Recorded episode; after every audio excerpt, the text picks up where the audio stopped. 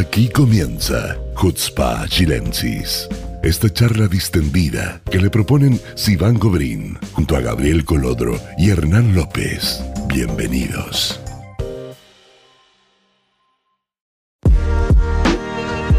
Hola amigos, ¿cómo están? Muy bienvenidos a un nuevo, nuevo programa de Hutzpa Chilensis.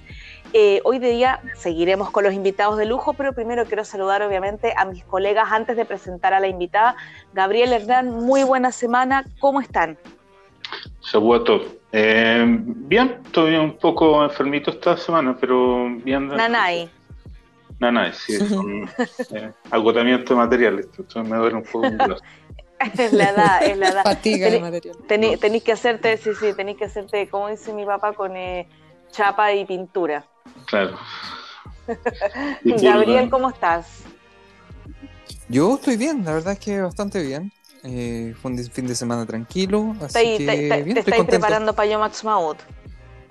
Estoy, pero estoy ahí preparando, estoy, estoy bajando los, los, los, los 200 gramos para poder subir 3 kilos y Está, medio. conven- está convenciéndome para hacer una asada acá en Gesser. ¿Te anotáis, Sivan?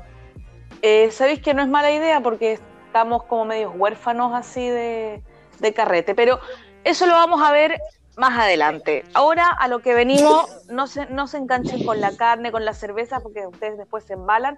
Y déjenme presentar a la invitada que está esperando que yo la presente. Y ustedes están muy desordenados hoy día. Eh, hoy día nos acompaña eh, una persona que la verdad que ha sorprendido por su compromiso siempre comunitario y especialmente cómo se ha dedicado a estudiar y, y a combatir el tema de- del BDS en Chile, que ya vamos a hablar un poquito de qué se trata, cómo lo ha hecho, cuál ha sido su rol, eh, pero la verdad que es una experta en el tema. Vanessa Ites, muy bienvenida a Jutzpa Chilensis. Hola Sivan, hola Gabriel Hernán, muchas gracias por invitarme. Eh, Vanessa, eh, tú cuéntanos un poco cómo, cómo antes que, que Gabriel dé un contexto, solamente en dos palabras, eh, cómo, cómo llegaste a esto, qué es lo que has visto los últimos años, cuándo empezaste con este tema. Yo la verdad, eh, bueno, no, no estaba metida en nada político relacionado, eh, en, en nada político relacionado con la comunidad y decidí entrar a estudiar Derecho en la Universidad de Chile y cuando estaba en el primero o segundo año hubo una charla en mi universidad en donde iba a participar eh, el embajador de Israel en España con eh, Daniel Jaude y el debate era moderado por Ricardo Lagos. Y vi que iba a ser ese debate y lo difundí en, el- en una página de Facebook de toda mi universidad, como un poco invitando a la gente a asistir.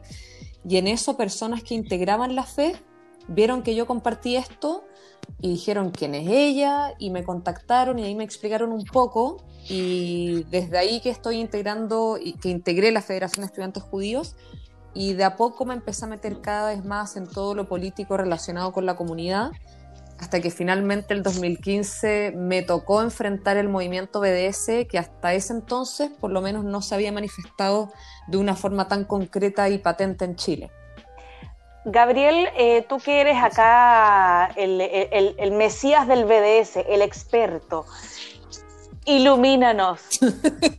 Siempre le pones ¿Por sobre- qué? Pero es que- es que la- es que incomodan, la barba, Gabriel. Basta, Es que la barba. basta, Ya. ¿por qué no? Eh, no, no, cuéntanos un poco. No, no, no, no, No, soy pero tú eres el que más sabe sobre el tema y, y la verdad es que eh, guíanos un poco todo el contexto que nos cuenta Vanessa, eh, el año 2015, qué pasó ahí, eh, cómo sigue hasta el día de hoy el tema del BDS, contextualízanos. A ver, bueno, volviendo un poquito, no soy experto, ni soy, o sea, me, me estudio mucho el tema, enseño lo que sé. eh, y soy una lo persona sabemos. obsesiva Es un patológicamente. así stalker. que, n- nada más, nada más que eso, no me, no, no, no me, no me des más créditos de los que tengo por, s- por, una, por una patología, ¿cachai? No, bueno, pero volviendo al tema, eh, bueno, hay que entender el contexto. El año 2015 es el año donde se empiezan a manifestar las acciones políticas desde el plano palestino en Chile, después de eh, la guerra con Hamas el año 2014, donde los palestinos por primera vez, como lo hemos nombrado varias veces, logran demostrar que tienen un poder eh, político importante, sacando a miles de personas a la calle a protestar por una causa que no es propia de Chile. ¿Okay? Ahí se marca un antes y un después, lo hemos hablado varias veces. Eh, y una de esas manifestaciones políticas es la irrupción del BDS universitario, de, digamos, con, apoyo tanto del conglomerado palestino como de las organizaciones eh, que comparten de cierta forma, bajo su visión, eh, ciertos ideales con la causa palestina. Y eso, ¿cómo se manifestó? A través de lo, que se llama BDS. Hay que entender que el BDS empieza a aparecer el año 2005, pero se demora 10 años en llegar a Chile. Si, nos ponemos a buscar lo que pasaba antes, que es un ejercicio que hemos hecho con Hernán, eh, no hay nada antes del 2015 sobre BDS en Chile. O sea, hay, alguna, hay alguna referencia técnica dentro de, dentro del, eh, eh, del, círculo de especialistas arábicos del Centro de Estudios Árabes de la Universidad de Chile. Pero muy poco, no, no tiene manifestaciones reales, digamos, en la sociedad chilena. Entonces, lo, que enfrenta Vanessa el año 2015, tomando la, directiva de la Federación de Estudiantes Judíos, eh, es algo que ningún dirigente judío en Chile, y me atrevería a decir en Latinoamérica, había enfrentado antes. No se había dado, digamos, que, un grupo de estudiantes judíos tuviesen que enfrentar eh, una animosidad tan clara y tan, eh, tan directa de, hecho, de hecho, Yo creo que en, ningún, eh, fuera de Berkeley en, el, en 2011, a Vanessa Ites le tocó manifestación de fuerza del BS más importante, ocurría en ningún movimiento universitario en el mundo. Así que no es menor que la tengamos acá. Entonces, pero bueno, la tenemos acá y no que lo cuente ella. Nosotros, por favor, Vanessa, cuéntanos cómo, claro, cómo, cómo fue, eh, eh, digamos, que, más allá del tema emocional, digamos que como ser humano, como judío, eh, te afecta, digamos, el sentirte atacado, ¿cómo, cómo, cómo lo percibieron tus compañeros? Eso me gustaría saber, cómo lo, cómo lo, cómo lo percibieron la, gente que, digamos, que no estaba ligada a la comunidad, que no tenía posición. Mm.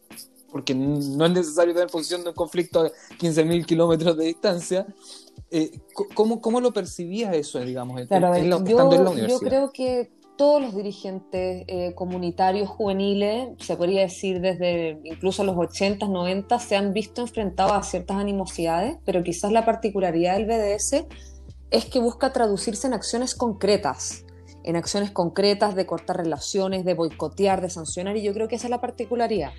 Pero sin embargo, creo que lo más relevante del BDS no es la sanción específica que impone, sino que la semilla que planta en todo el ámbito y en todo el ambiente estudiantil.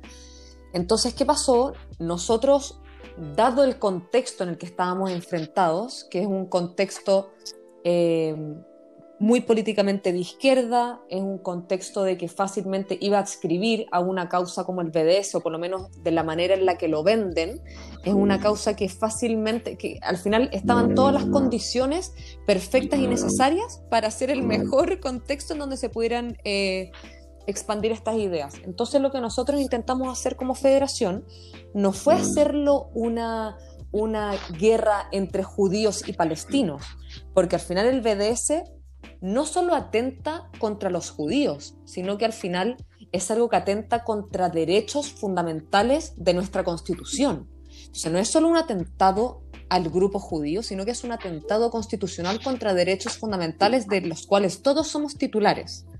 Entonces lo que intentamos hacer es un poco ampliar el espectro de personas al cual es afectada. Por eso no éramos solo los estudiantes judíos peleando contra el BDS, sino que hicimos un grupo aparte que se llamaba Estudiantes por el Diálogo. Y de esta manera, saliéndonos del tema de fondo del conflicto, de si voy a defender a Israel, si estoy a favor o en contra, lo hicimos un tema de libertad de expresión. Entonces hicimos un grupo que se llama Estudiante por el Diálogo, integrado por alumnos judíos y no judíos, de que estaban en contra de una restricción arbitraria a la libertad de expresión y otros derechos fundamentales. Vanessa, ¿y, la gente no judía, digamos, enganchó con eso o había mucho prejuicio? Yo creo que precisamente enganchó porque lo tratamos de desligar un poco solo de la comunidad judía y de defender a Israel. Porque eh, como voy, creo que este es un tema que trasciende un poco eso. Es por eso que creo, y, eso fue lo que nosotros buscamos en su minuto, poder ampliar un poco el apoyo y extender el círculo de apoyo, o sea, que no fuera solo la comunidad judía, sino que al final el BDS es un tema que está afectando a la comunidad en su conjunto. Va a definir qué valores queremos sentar en esta universidad. ¿Es precisamente la universidad donde está el libre debate de ideas? ¿La universidad que es símbolo de republicanismo de nuestra nación? ¿La universidad donde salen los futuros presidentes del país? Qué universidad queremos tener, o sea, qué principios, qué libertades vamos a permitir, qué opiniones vamos a permitir. Y creo que por eso pudimos ampliar un poco el círculo de apoyo. También eh, vale la pena rescatar el apoyo que tuvimos de, muchos profesores, de la mayoría. Eso te iba a preguntar, de la gente de arriba. Sí, la mayoría de los profesores, eh, de hecho, se hizo una carta en la cual se imprimió en grande y se ploteó en toda la facultad, firmada por, más de 100 profesores de la Universidad de Chile. Entonces, si al final el BDS es un atentado aberrante contra la libertad de expresión.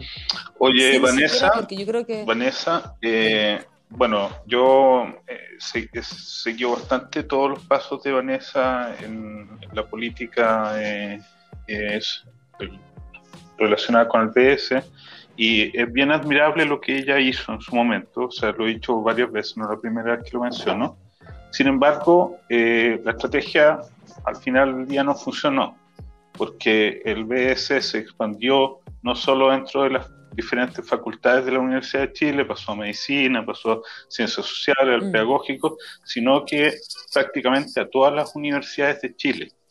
Eh, ¿Cómo tú explicas que esto se expandiera tan rápidamente? ¿Cómo, ¿Qué elementos hay que, cómo haciendo como una visión hacia atrás, ¿por qué esto no funcionó? Una idea que era muy buena, porque la verdad que era muy, muy inteligente la estrategia de ustedes, y de hecho casi lo lograron, la diferencia de votos no fue muy mm. grande, eh, pero al final del día no lo lograron. ¿Qué, qué pasó? Claro, sorprendentemente en, en, nuestra facultad yo te diría que fue la votación un poco más peleada, eh, porque aparte de bueno, todo este movimiento Estudiantes por el Diálogo, también eh, trajimos una organización palestino-israelí que intentamos mostrar un poco la coexistencia y que en el fondo tratamos de ofrecer otra vía a la solución del conflicto, que no fuera el BDS ni coartar las relaciones. Pero yo o sea, yo creo que hay que destacar al final eh, la capacidad organizacional y la estructura que tiene la comunidad palestina en Chile y la Federación de Estudiantes eh, Palestinos, la UGEP. O sea, el nivel de alcance que tienen, el, el, nivel de estructura, el nivel de organización y el nivel de alcance que tienen en las diversas facultades, o sea, esto es algo que ellos ya tenían organizado, ya tenían grupos en todas las facultades, ya tenían a gente metida en eh, los diversos centros de alumnos. Entonces para nosotros fue muy difícil contrarrestar eso, especialmente en facultades donde no estábamos. Se dio que la mayoría de los integrantes de la Federación de Estudiantes Judíos estudiamos Derecho en la Universidad de Chile. Entonces por eso fue un poco que pudimos dar más la pelea.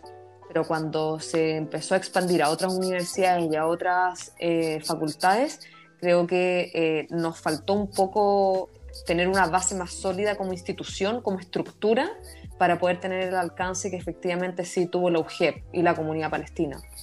Y eso yo creo que es una autocrítica eh, a nosotros y quizás algo que debiésemos mirar adelante en el futuro.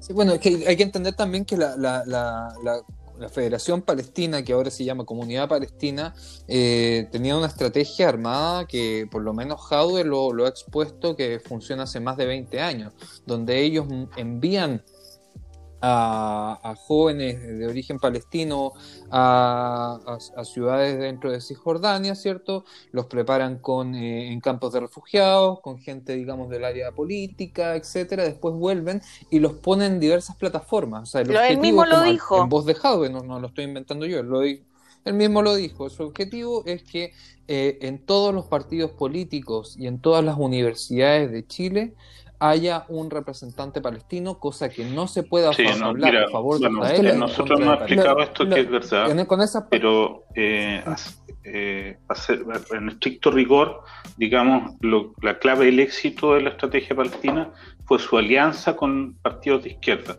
con juventudes políticas de izquierda, especialmente con el Partido Comunista, con la Juventud Comunista y a posteriori con el, eh, el Frente Amplio porque ellos sí tienen eh, eh, estructuras en todas las universidades, en todas las facultades de Chile.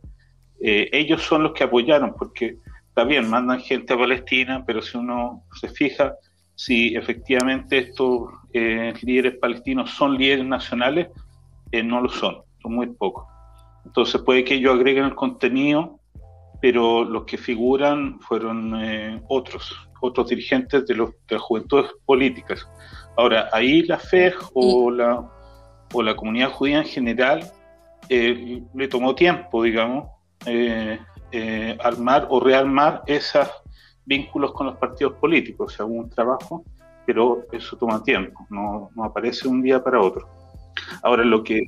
Claro, es que yo creo, yo creo que toda la comunidad palestina al final, y que lo conversaba más temprano con Hernán, es que al final ellos están organizados y aparte de tener mucho alcance a nivel nacional, también están organizados en una estructura de que tienen súper claro su objetivo y creo que, no sé, por ejemplo, yo miro personalmente cómo funcionaba la fe y solo una de nuestras áreas era el tema político, pero nosotros también teníamos toda una plataforma de educación eh, para dentro y para fuera de la comunidad, ciclos de charlas, eventos culturales, mucha ayuda social. Entonces nuestro único enfoque no era el tema político. Creo que después, claramente la FEC siempre ha tenido como un enfoque primordial en la política, pero también abarca muchas otras aristas. Creo que la comunidad judía de Chile también.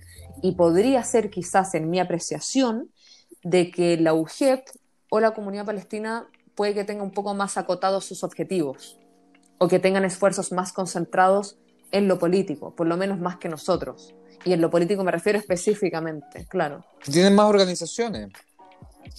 Tienen, más organizaciones también para dividirse la tarea.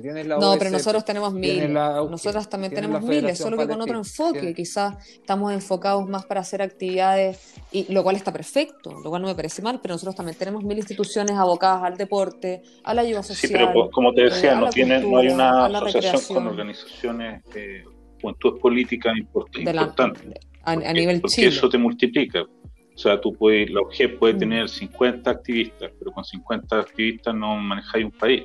Lo que te da la fuerza son tener 5.000 miembros de la juventud política. Los nexos. Eso, esa alianza política es lo que te multiplica.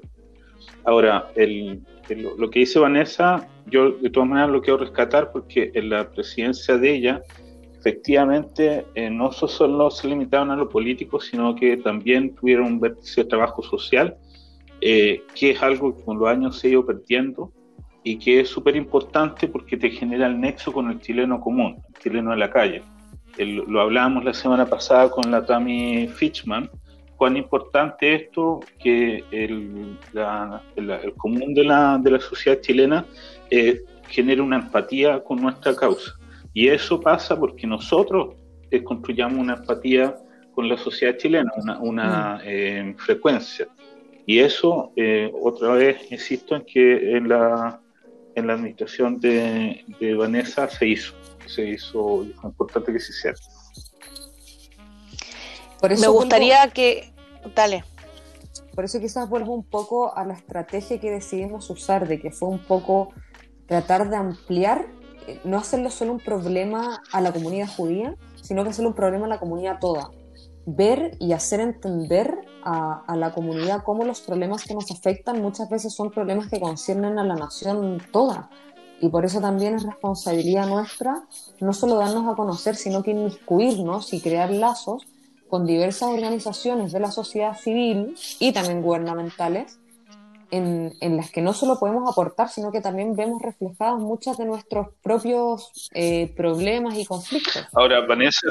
Yo tengo una pregunta espera un segundo. Yo tengo una pregunta, perdón, para dividir entre Gabriel y, Vanessa, que creo que, se pueden complementar bien para, responder. Y, es un tema que hay que tocar, que es el tema de Valdivia. Eh, me gustaría, Gabriel, que para la gente que está escuchando que no sabe qué fue lo que pasó, qué es Valdivia, eh, cuentes en dos, tres palabras qué fue y quiero que Vanessa nos cuente cómo lo vieron ellos también desde su vereda. Perfecto. Bueno, el año 2018, eh, pues, para hacerlo súper Valdivia, corto, el ciudad alcalde de Valdivia, Omar Sabat, es de origen palestino. Sí, para los amigos no chilenos que están escuchando, Valdivia es la ciudad del sur de Chile, eh, una ciudad mediana, digamos, con una no sé cuál será el, la, Super turística. la población de Valdivia, pero sí, bueno, la cosa es que el alcalde de origen palestino, Omar Sabat, eh, UDI, si no me equivoco, eh, él propone un eh, proyecto de ley municipal, digamos, un proyecto exento que se llama, al Consejo Municipal, que es un proyecto que fue copiado de lo presentado en la Municipalidad de Valencia, en España, y aprobado allá. Un proyecto, digamos, que pedía boicotear a Israel, digamos que la municipalidad ni la ciudad tuviese ningún tipo de interacción eh, económica con eh, entidades israelíes. Eh, específicamente y todo, digamos, las exigencias básicas del BDS, los tres pilares, etcétera, etcétera, a cambio de dos cosas, o sea, perdón, a cambio de los tres pilares, y agregaron la expulsión del embajador de Israel en Chile. Esto fue aprobado eh, por eh, mayoría. Hubo un solo concejal que no, no, votó, no estaba presente en la votación.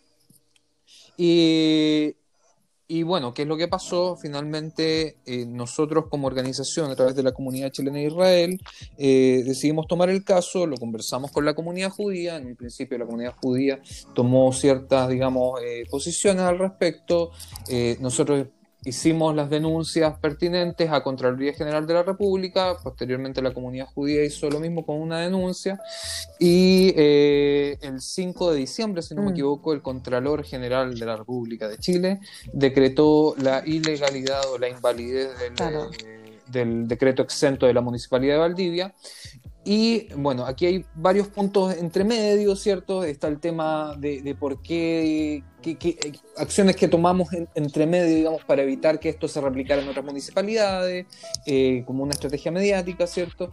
Eh, y al mismo tiempo está la diferencia con el proyecto inicial de, Valencia. A diferencia de España, en Chile, la, la ¿cómo se llama? La, la constitución y la legislación, perdona mi Vanessa, te pido perdón, yo no soy abogado, no tengo idea de tecnicismo, así que lo voy a decir de una manera de una manera súper errónea, pero voy a tratar de hacerlo entender. Eh, en España las municipalidades tienen cierta independencia, ¿cierto? las leyes municipales son internas y no, no, no, se rigen por una legislación general. En Chile si esto se, se, sacaba, digamos, si logramos ilegalizar este proyecto, le cerramos la puerta para toda la municipalidad. Excelente. Ahora, ¿cómo lo, viste tú? Lo que pasa es que, terminando el punto que estaba eh, hablando antes, eh, lo que pasa con la Contraloría General de la República es que cuando decreta la anulabilidad, por ejemplo, de lo que hizo con eh, este caso en Valdivia, ese, ese, decreto siente un precedente. Entonces, sí es aplicable lo que dice la Contraloría para todas las futuras municipalidades que quieran adscribir a lo mismo. Y yo creo que acá hay, hay que distinguir dos cuestiones relevantes el BDS tiene falencias tanto de forma como de fondo. Y al final, por ejemplo, si es, al, final todo el tema en la Contraloría se llevó en base a argumentos solo de forma, lo que está perfecto, porque si es que logramos em, que decreten la anulabilidad de algo solo por su forma, ni siquiera tenemos que entrar al fondo. Y por la forma, por ejemplo, vemos de que no corresponde a una municipalidad que tiene atribuciones administrativas y que por ende el fin de una municipalidad debiese ser velar por el bienestar de su comunidad local, no corresponde ni tiene las atribuciones para cortar relaciones con un país del cual el Estado de Chile tiene relaciones. O sea, es algo que escapa de su órbita de, competencia la, administración del Estado no, tiene competencia para hacer esto. No solo no las tiene, sino que se inmiscuye en las potestades y facultades que le corresponden a, otro, a otros órganos del Estado, como es el presidente, el ministro de Relaciones Exteriores e incluso el Congreso Nacional, que es un problema que vamos a tener ahora. Y en tercer lugar, eh, porque viola el principio de neutralidad y no proselitismo político que debiese, que debiese tener una municipalidad. Al final la municipalidad no debiese estar abocada para perseguir un determinado fin político de sus líderes, sino que debiese estar abocado en lo que es mejor para la vecindad local. Y si es que se va a hacer una licitación pública y el bien más, pongámonos en el ejemplo de que el bien más barato, con menor costo, más eficaz, etcétera, va a provenir de una empresa israelí, no corresponde a la administración ni a una municipalidad establecer mayores requisitos para esa licitación pública de los que ya existen. Y en segundo lugar, saliéndonos de todas estas cuestiones de forma, eh, que al final permiten que no sea admisible una moción como la que se pretende en Valdivia, vemos cómo efectivamente el BDS vulnera el corazón mismo de nuestra constitución. O sea, vemos cómo vulnera derechos fundamentales, o sea, en primer lugar de la igualdad ante la ley, porque no se está estableciendo un criterio genérico. Es como si se estuviera sancionando mucho más a la nación que comete la acción y no a la acción misma que se comete. Al final no se establece un criterio genérico diciendo no voy a comprar productos de todas las naciones que cometan tal acto, sino que se boicotea y se singulariza específicamente a Israel, lo que desenmascara un poco el fin político que hay detrás y cómo el fin político, o sea, y cómo el fin no es velar por el bienestar ni de los chilenos ni de los palestinos, que de ninguna manera contribuye a eso, sino que al final es como eh, deslegitimizar al Estado de Israel. También vemos cómo se viola el... Eh, lo que decir es que lo que hicieron fue una estrategia de marketing, básicamente, porque en el mismo decreto, de hecho, tienen un, una especie de subtítulo que dice que ellos quieren declararse, ah, lo estoy leyendo ahora, justamente abrí el, archivo, espacio libre de apartheid, como, una ciudad declararse bajo un eslogan, digamos, que también, copiado directamente de Valencia, es increíble, el decreto exento de Valencia, o sea, el decreto municipal que sacaron es exactamente igual. Eh, y de hecho, de hecho, menciona que, digamos, que, más de 60 ayuntamientos y gobiernos regionales de España han aprobado la iniciativa y luego siguen con las, digamos, con las demandas, que son el pilar, los tres pilares del BS. Me imagino que toda la gente que ya nos escucha sabe de lo que hablamos.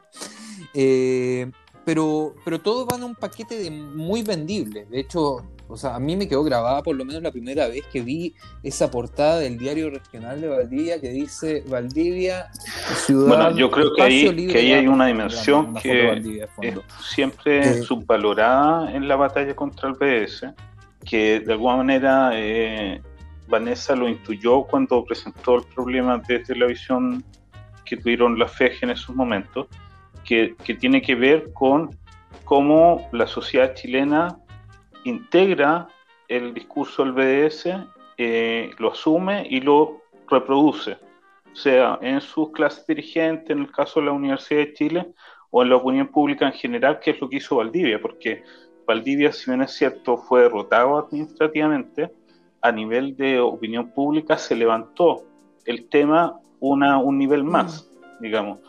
Hay, hay, que tener presente que en, en la escalada política eh, Valdivia fue un eslabón y el eslabón que siguió fue el Parlamento. O sea, tiempo después se hizo la primera presentación o el primer intento de presentación de un, de un, eh, de un preproyecto eh, de BDS en el Parlamento. O sea, había una cosa acá orquestada, bien planificada, bien ordenada cronológicamente, y Valdivia fue una victoria táctica para nosotros, pero aquí hay una, batalla larga por seguir. Mm. Bueno, eso es lo que quiero decir. Gracias por leerme la mente. Eso, eso es trabajar en equipo por tanto tiempo. Me leen la mente a través del teléfono. No se me apuren. Ya, Vanessa, Hernán, Gabriel, guárdense los argumentos que tenemos mucho que hablar todavía. Vamos a cortar este primer bloque Vamos a hacer una pequeña pausa y los esperamos para el segundo bloque de Jutzpa Chilensi. No se muevan.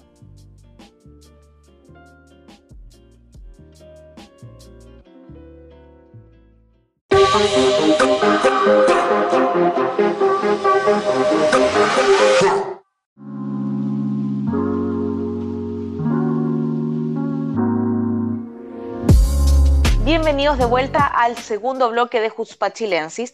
Vamos a seguir hablando eh, del, tema que estábamos eh, discutiendo en el bloque anterior sobre el BDS, pero lo vamos a actualizar un poquito a, nuestras fechas, el día de hoy, 2021, y Vanessa obviamente va a seguir conversando con nosotros porque tiene mucho que decir.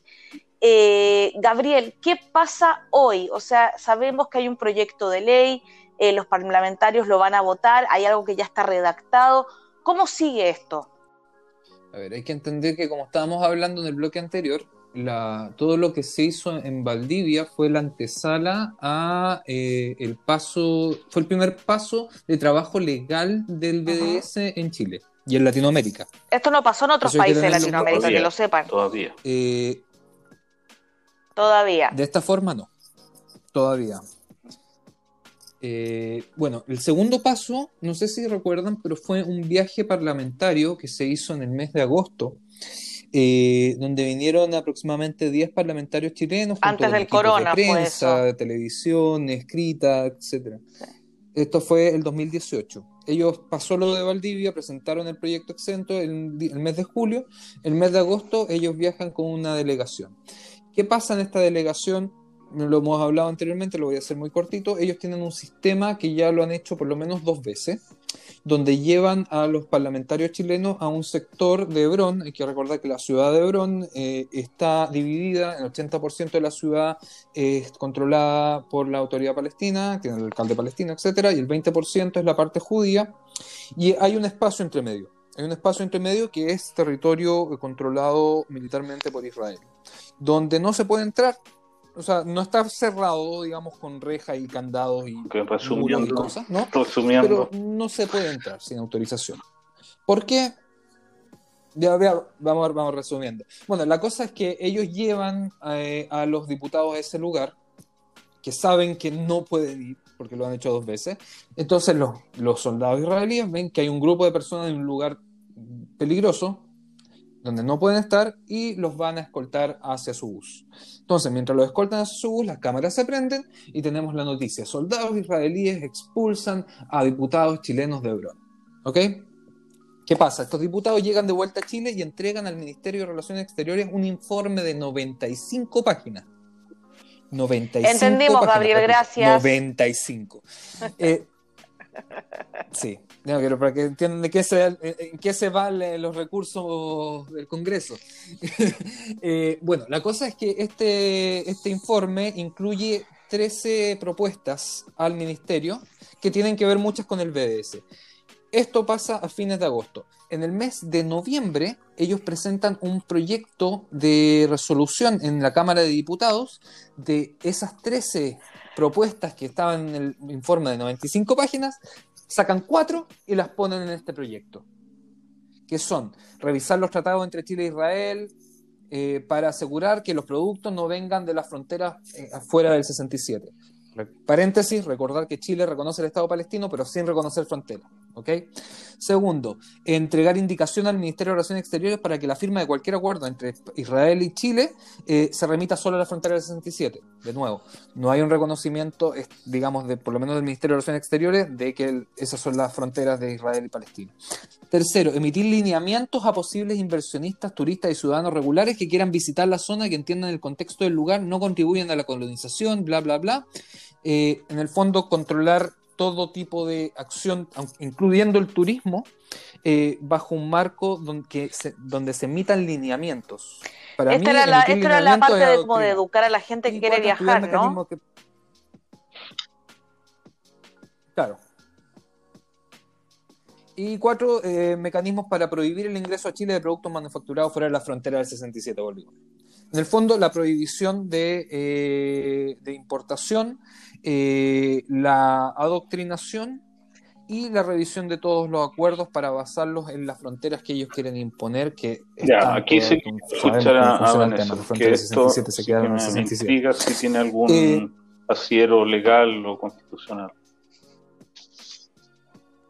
Mira, primero, a, modo solo anecdótico para que el, el, que está escuchando no se espante, cada vez que voy a Israel, yo que incluso eh, puede, yo, misma que soy judía y que trabajo en la comunidad, las cinco veces que he ido a Israel me hacen la vida imposible, para que no se entienda de que es una cuestión ni étnica, ni racial, ni discriminatoria en contra de una persona en específico.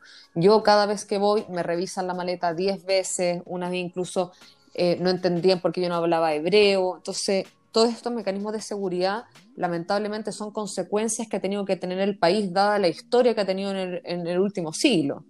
Entonces, eso, ¿no? ninguna de esas restricciones obedece a, algo discriminatorio o selectivo, en primer lugar. En segundo lugar, eh, claro, una moción de este tipo sí se podría presentar al Ejecutivo, como se podría presentar eh, varias cosas, y yo creo que un poco los mecanismos que nos quedan eh, se restringen a dos, básicamente. Podemos ir como por la vía constitucional, presentando una acción de protección y en ese, en ese sentido lo tendrían que presentar la persona o grupos de personas que se vieran afectadas por la adopción de estas medidas. O sea, habría que acreditar de que se está vulnerando el principio de igualdad y de no discriminación, de que se está afectando el principio de no desarrollar cualquier actividad económica libremente y también la no discriminación arbitraria que debiese dar el Estado eh, y sus organismos en materia económica. Todos estos derechos que vulnera el BDS se establecen en el, artículo 20 de nuestra Constitución, permitiendo ejercer una acción de protección. Y lo otro que se podría hacer también es una acción de inconstitucionalidad, o primero una acción de inaplicabilidad para luego declararla inconstitucional. Entonces, si es que verdaderamente se llegase a probar de que eh, una empresa estatal o lo que sea no pudiese contratar o comprar productos israelíes, yo creo que ahí sí se podría intentar una acción de inaplicabilidad por inconstitucionalidad y posteriormente poder declarar esa ley inconstitucional. La otra vía que tenemos sería la vía legal. En nuestro ordenamiento tenemos una ley que establece medidas contra la discriminación o la ley Samudio. Sin embargo, esta ley es deficiente es deficiente porque no establece sanciones que sean lo suficientemente disuasivas, aparte procesalmente los mecanismos tampoco son idóneos y tampoco establece eh, la discriminación como un bien autónomo al cual puede ser vulnerado, sino que en el fondo yo tengo que haber cometido otro delito y si fue con discriminación, esta sería como una especie de agravante. Entonces al final podemos concluir y cuestionarnos y quizás dejarlo para un próximo eh, episodio o podcast, al final si es que necesitamos un, efectivo mecanismo legal que resguarde la discriminación, la incitación al odio, la incitación a la violencia, porque que yo sepa, todos los intentos por intentar promover una ley contra la incitación al odio no han prosperado. Actualmente, si no me equivoco, había una ley contra la incitación a la, a la violencia, pero tampoco ha prosperado aún, creo que estaba en segundo trámite constitucional. Entonces, al final, creo que ni siquiera Chile está acorde con los tratados internacionales que exigen a países tener legislaciones adecuadas para resguardar medidas discriminatorias como podría hacerlo el BDS. La legislación que tenemos no solo es pobre, sino que también es deficiente. Hay una norma respecto como a, a publicidad y medios de difusión y comunicación que no permite incitar al odio, pero creo que no es suficiente la legislación que tenemos y que debiésemos trabajar en pos de eso. O sea, si por un lado tenemos a la comunidad palestina trabajando para deslegitimar a Israel, creo que nosotros podríamos contribuir a toda la población chilena y a la comunidad eh, promoviendo leyes o resguardos para protegernos de incitación al odio, a la violencia o a la discriminación.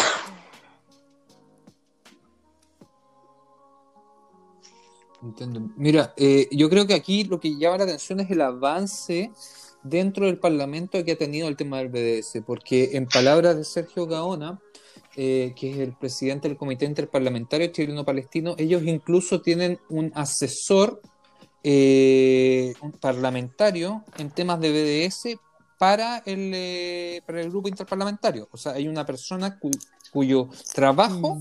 es asesorar a los parlamentarios en temas de BDS. Y es justamente el director de BDS eh, región, abogado. Dos cosas chiquitas. Una eh, es que, eh, entonces, para quien no nos escucha, digamos, puede parecer un poco paranoico que nosotros estemos hablando un, de un hipotético, pero como mencioné ya varias veces, el, el, movimiento palestino o la Federación Palestina trabaja de forma ordenada y es muy y trabaja siempre eh, alrededor de ciertos hitos eh, en el calendario. Entonces, eh, en las cercanías del NACBA, nosotros presuponemos que va a ocurrir un evento de este tipo y por eso lo trajimos a colación. Eso es una cosa. La segunda cosa no tiene nada que ver con todo esto, pero tengo que decirlo porque yo soy fanático de ella. Vanessa es la sobrina de una de las intelectuales más destacadas de Chile, que se llama eh, Constanza Michelson, que todos saben que yo soy súper crítico, pero todos los trabajos de ella yo los leo y, y las, escucho.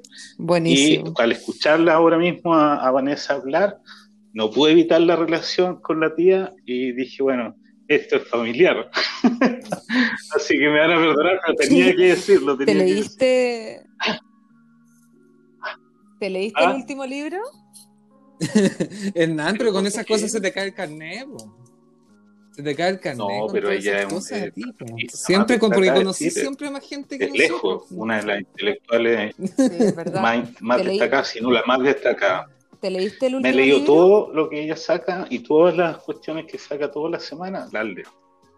Y yo, Gabriel, Gabriel Gabriel saben que yo no leo prácticamente a nadie la leo a ella, a un amigo Emanuel Tau de Argentina, a la Miriam Jarade, también una mexicana, y nadie más. Así que esos son los Sí, yo, yo también soy fan. Soy Así que me perdonan este, este bruto, pero tenía que decirlo.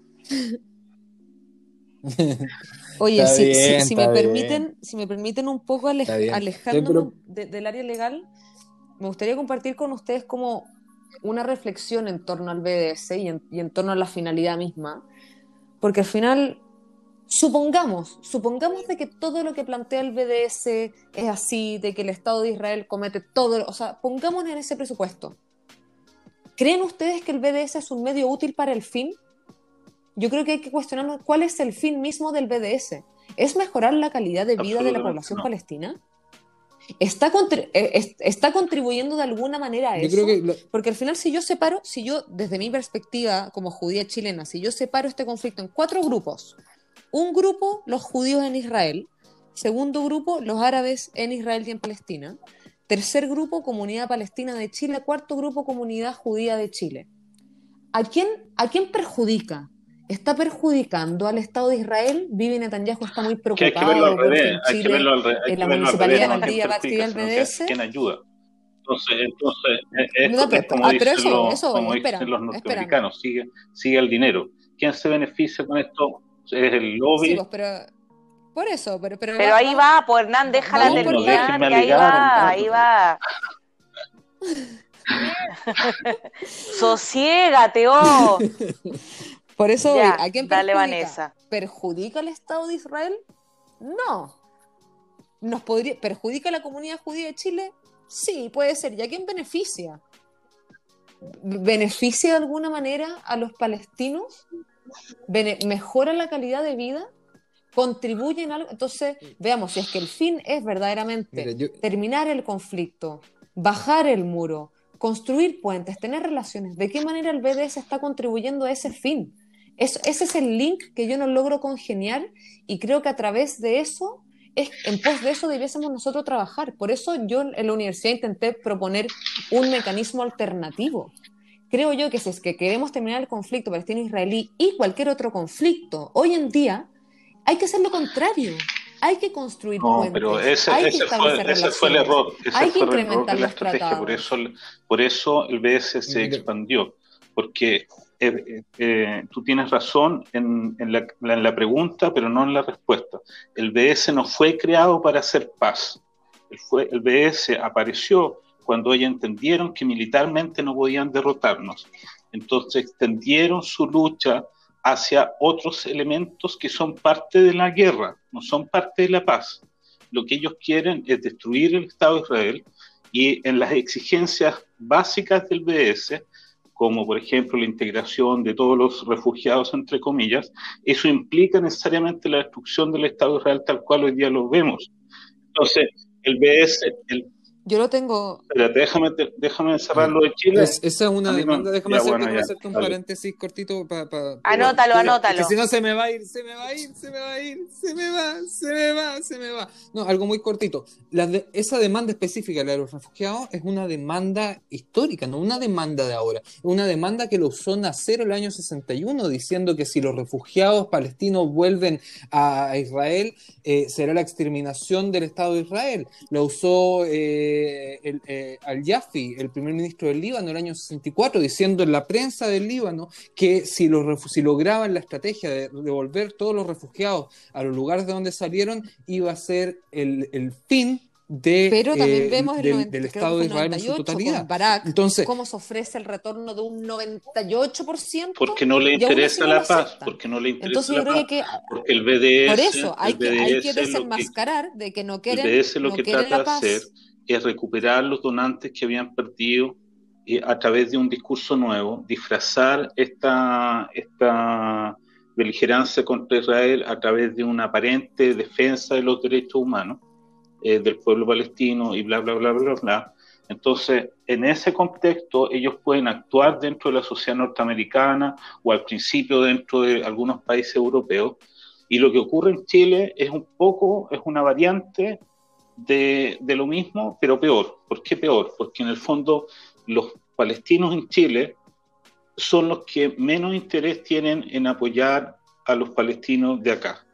Aquí, y, lo quiero decir súper claramente, o sea, si uno compara las cantidades de dinero que ellos usan en sus campañas contra Israel, en sus campañas publicitarias o en, o en, o en, los aportes que ellos hacen a candidatos que son eh, pro Palestina, entre comillas, o este lobby palestino, en, construir económicamente este lobby palestino, lo compara esa cifra con la cifra de donaciones que ellos entregan a instituciones eh, sociales palestinas acá, es absurda. O sea, claramente el interés de ellos es crear un grupo de poder en Chile que administre eh, eh, el, grupo de influencia y el lobby comercial en eh, Chile, no en Palestina. O sea, no hay ningún interés de generar una, eh, un proceso nuevo de paz acá. El interés de la federación es crear un, lobby que controle. Cuando ellos acusan a los judíos de que quieren controlar Chile, por favor,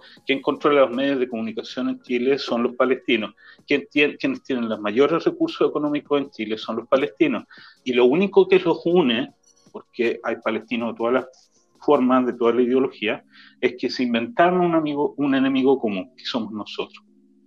Y eso permite que se sienten en la misma mesa Jadwe, Chaín y Salle, que son tres visiones políticas de Chile absolutamente diferentes, pero sí se unen en un cuerpo que tiene que ver con el BDS. Se inventaron una plataforma que se llama BS y así se han estructurado como grupo de poder en Chile. Mira, sí, Sí, si me permiten a mí, a mí me gustaría como un poco, a ver, en primer lugar desenmascarar eso, de que al final el verdadero fin del BDS no, aunque fuera ayudar a, los palestinos, tampoco creo de que es un medio útil para ese fin, en primer lugar. Y en segundo lugar, la, estrategia táctica que, que, que empleó la FEG en el minuto en el que yo la presidía tampoco digamos que falló porque yo no solo lo hice como para contrarrestar el BDS, lo hice por un interés genuino en poder aportar de alguna manera a la creación de vínculos y a la solución del conflicto.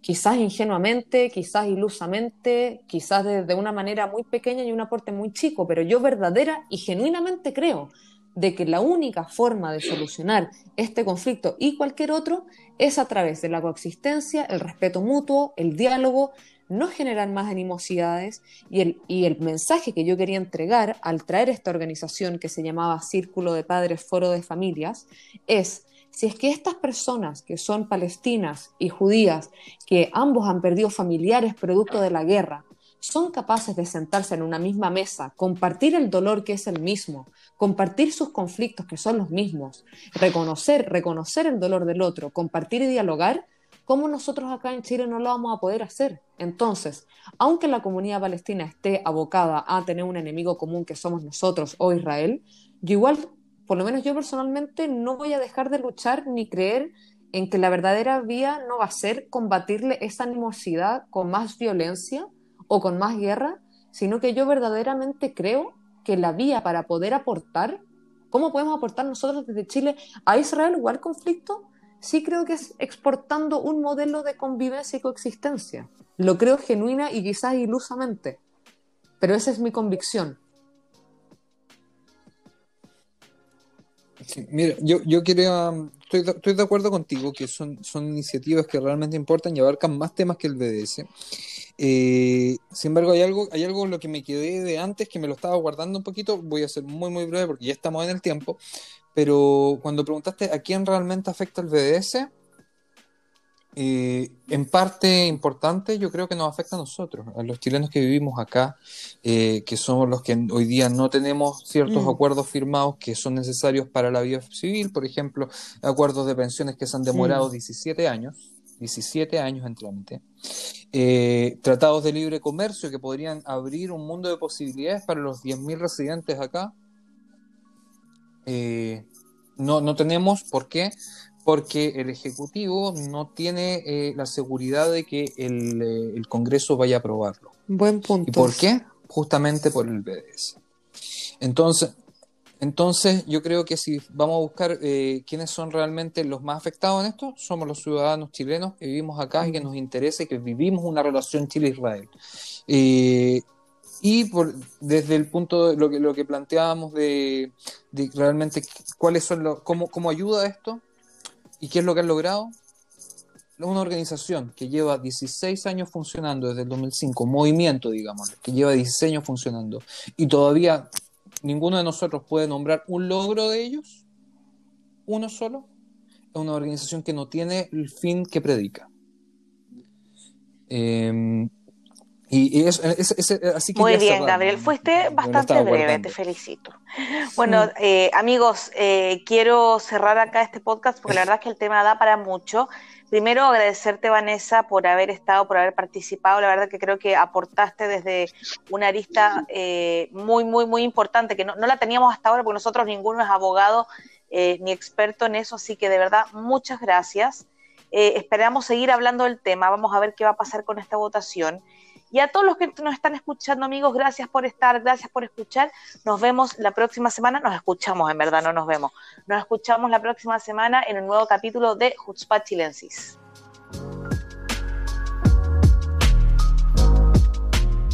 ¿La pasó bien? ¿Le interesó lo abordado? Si es así, lo esperamos la semana que viene, en este mismo horario y lugar. Hutzpah Chilensis.